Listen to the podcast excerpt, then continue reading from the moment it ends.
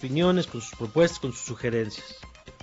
Claro, no se les olvide reportarse, manifestarse, que nos encuentran en Twitter como arroba ibero99fm, en Facebook e Instagram como ibero90.9, nuestro hashtag radar909 y nos puede etiquetar arroba Mario Campos y arroba Richie García.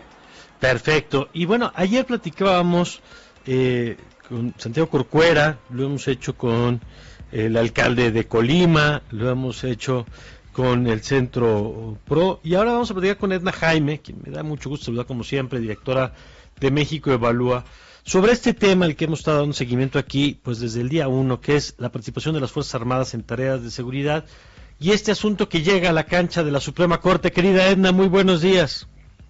¿Cómo estás, Mario? Eh, me da mucho gusto saludarte y creo que es muy buena noticia que la Corte decida. Así es. A ver, ¿por qué? ¿Por qué te gusta que la manera en la que se esté resolviendo ese tema sea por esa ruta?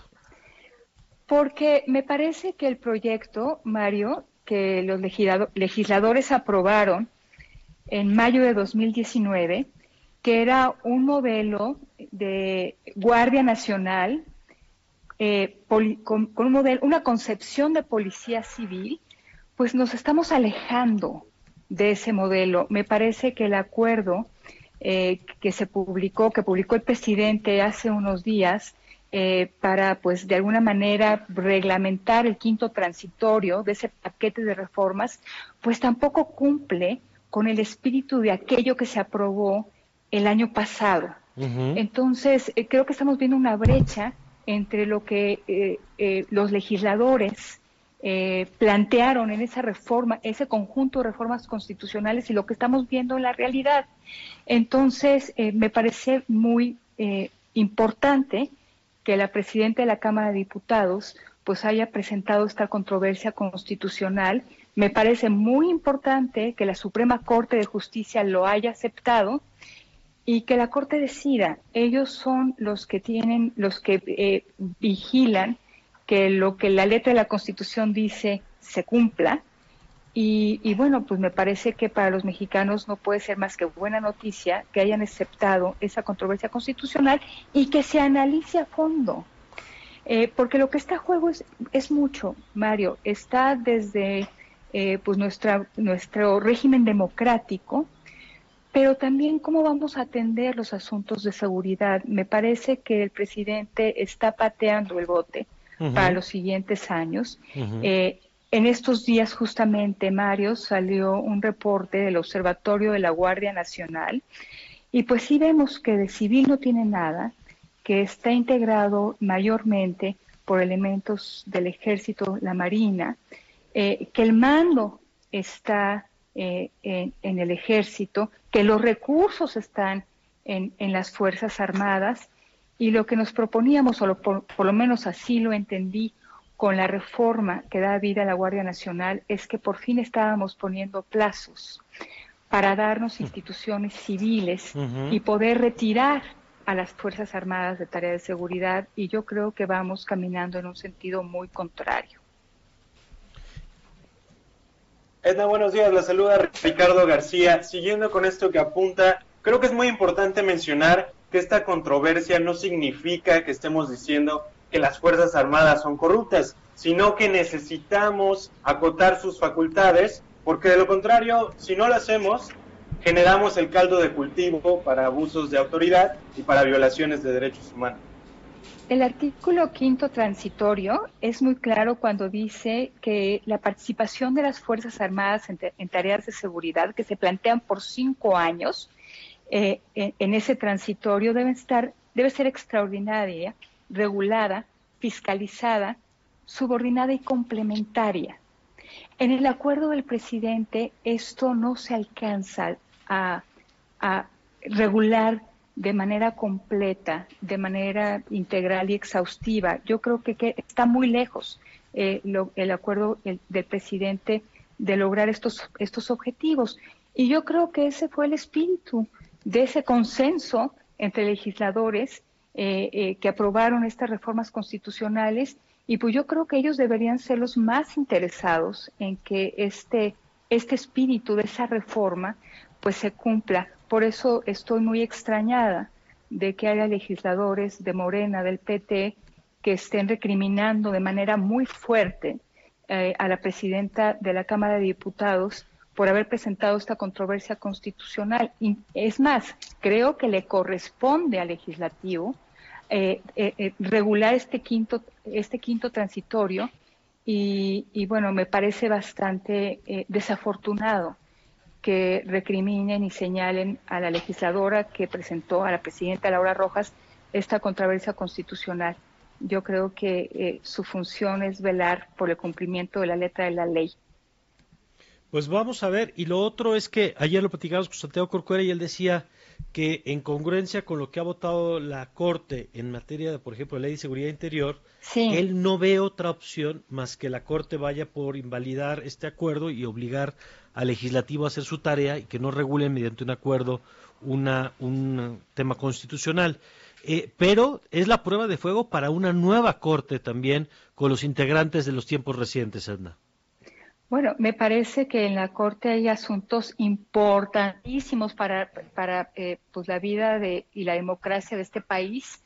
Entonces, pues este, sin lugar a dudas, es uno de los más importantes. Estoy de acuerdo que pues la Corte ya ha emitido algunos fallos donde pues simplemente eh, pues hace, hace una defensa de lo que dice la Constitución y respecto al papel de las Fuerzas Armadas. Entonces, yo creo que va a haber congruencia con esto y, me parece una buena noticia porque va a obligar al Ejecutivo Federal, a los legisladores, a ir más, más a profundidad y a darnos la oportunidad de que las Fuerzas Armadas tengan un papel en, de coadyuvancia, de acompañamiento en tareas de seguridad, pero que no se conviertan en la única opción. Tenemos que fortalecer la vía civil.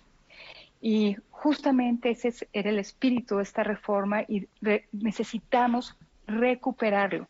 Si no invertimos en, las capacidades civiles de seguridad y justicia, no vamos a tener oportunidad de recuperar la paz. Pues sí, sin duda. Pues Edna, gracias como siempre por compartir la reflexión con nosotros.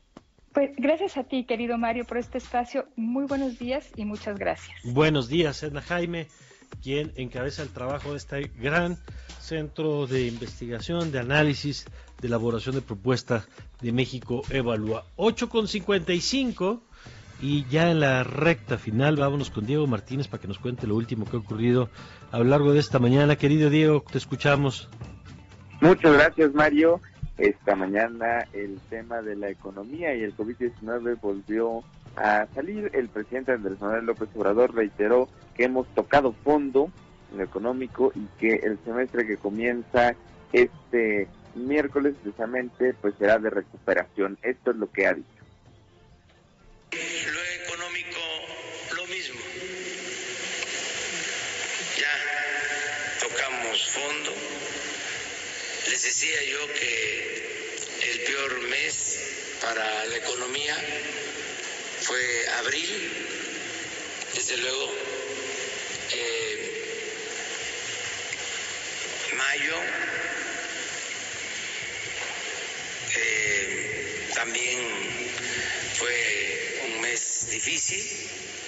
Eh, el mes de junio, pero con menos efectos negativos para la economía nacional y para la economía de la gente, para la economía popular.